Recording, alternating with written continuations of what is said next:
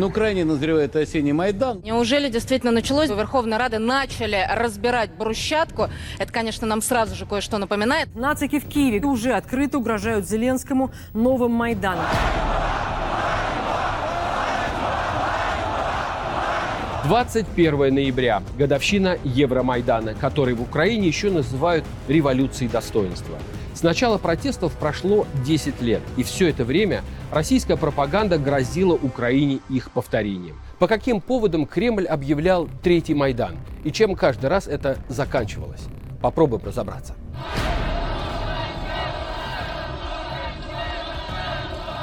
Впервые об украинском Майдане мир заговорил в ноябре 2004 -го. В стране только прошли президентские выборы. Тогдашний премьер Виктор Янукович уже готовился принимать власть. Но оппозиция начала протесты в связи с фальсификацией результатов голосования. Протестующие выбрали своим символом оранжевый цвет избирательной кампании Виктора Ющенко, главного оппонента Януковича. Около двух месяцев в центре Киева стояли палатки. В отдельные дни на митинге собирались до 500 тысяч человек. В итоге результаты голосования отменили и провели еще один, третий тур. Новым президентом Украины стал прозападный политик Ющенко.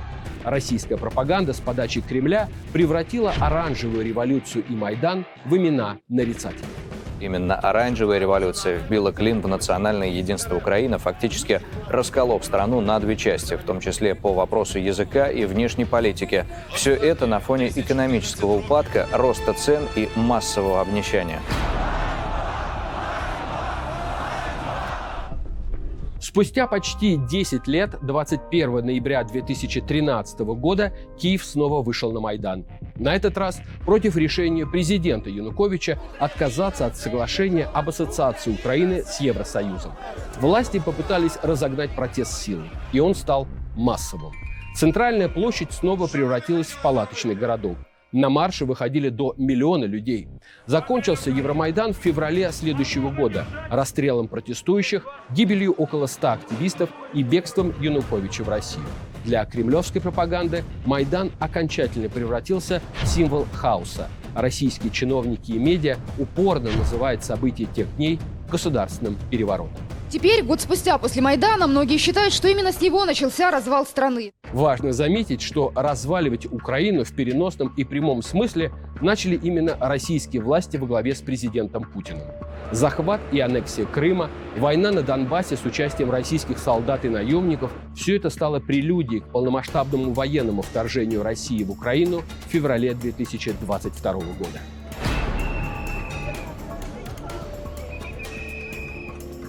Третий Майдан, способный вернуть Украину в зону влияния Кремля, российские провластные медиа начали пророчить уже в первую годовщину проевропейских протестов. И с каждым годом таких прогнозов становилось все больше. Любой, даже самый небольшой протест, а их в Украине было предостаточно, кремлевские СМИ немедленно объявляли началом третьего Майдана.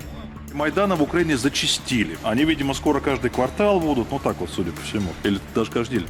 Так было в 2016-м, когда пророссийские украинские политики и их партии организовали протесты против президента Петра Порошенко. Майдан-3 драками и беспорядками отметили на Украине годовщину госпереворота. Украинские власти всеми силами пытаются пресечь Майдан-3. Активистов со всей Украины свозят на вече в Киев. Майдан уже против новой власти. В 2017-м активисты выступали против торговли углем с оккупированными территориями Донбасса. Митинги были активными, но малочисленными, что не мешало российским СМИ называть их очередным Майданом. В 2019-м украинцы якобы готовили Майдан против уже следующего президента Владимира Зеленского из-за его мирного плана для Донбасса. В 2020-м якобы собирались в едином порыве свергать власть по экономическим мотивам. Снова готов выйти на Майдан. Уже не за европейскую жизнь, а просто за возможность платить по счетам. Независимо от количества участников, организаторов и мотивов, все украинские протестные акции, будь то против повышения тарифов на газ или против новых правил растаможивания автомобилей, российские медиа неизменно называли Майданом. После полномасштабного вторжения России в Украину риторика пропаганды Кремля насчет Майданов не изменилась. Провластные российские медиа по-прежнему объясняют все украинские Майданы вмешательством США. И, как всегда, обещают новый Майдан в ближайшем будущем. США и ЕС все еще цепляются за старый миропорядок, экспериментируя с санкциями, военными провокациями и цветными революциями. На Украине уже были государственные перевороты в четвертом году и четырнадцатом. Отчего бы не в двадцать четвертом? Если президент Украины не уйдет в отставку, его, цитата, уберут либо военные, либо новый Майдан. Сделать очередной Майдан? Либо просто, чтобы э, украинские военные сами вошли в Киев и там, не знаю, сбросили э, Ермака, Зеленского и, и, и весь этот штаб. Прошлой зимой в эфирах российских телеканалов даже звучали надежды, что если достаточно сильно повредить энергетическую инфраструктуру страны, украинцы выйдут протестовать и снесут власть, которая не соглашается на мир на условиях России. Украинские СМИ писали, что общество пытались раскачать специально обученные провокаторы.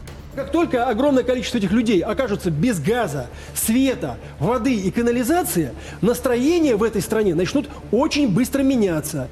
Но нового Майдана не случилось ни прошлой зимой, ни в другие времена года. Последний раз российская пропаганда обещала массовые восстания украинцев из-за якобы провального контрнаступления ВСУ. Когда и этого не произошло, пропагандисты придумали новое объяснение. Майдана не будет, потому что в Украине люди запуганы. На провластных федеральных каналах рассказывают, что в отличие от России, в Украине, оказывается, царит диктатура.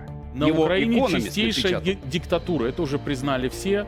То есть там за невыполнение политики партии смерть. Там нет тюрьмы. Почему не бунтуют? Почему не поднимаются? Я уже не вижу, конечно, там признаков общественного протеста по той простой причине, что сразу тех, кто пытается где-то написать, лайкнуть не тот пост или еще что-то, сразу бросают за решетку, это в лучшем случае. Некоторые просто исчезают, и больше никто и, них, и о них никогда и не слышал. Подобные заявления звучат откровенно цинично, если учесть, что в самой России с февраля 2022 за антивоенные протесты были задержаны почти 20 тысяч человек. Эти данные приводит независимый правозащитный проект ОВД-Инфо.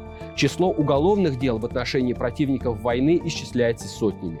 Людей арестовывают и сажают в тюрьму за одиночные пикеты, антивоенные посты и репосты в соцсетях, за лайки под публикациями, якобы дискредитирующими российскую армию.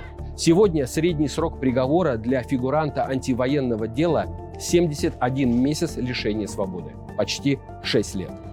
Пропаганда Кремля называет выступающих против войны пятой колонной и предателями Родины. И она же призывает свергать власть, когда речь заходит об Украине.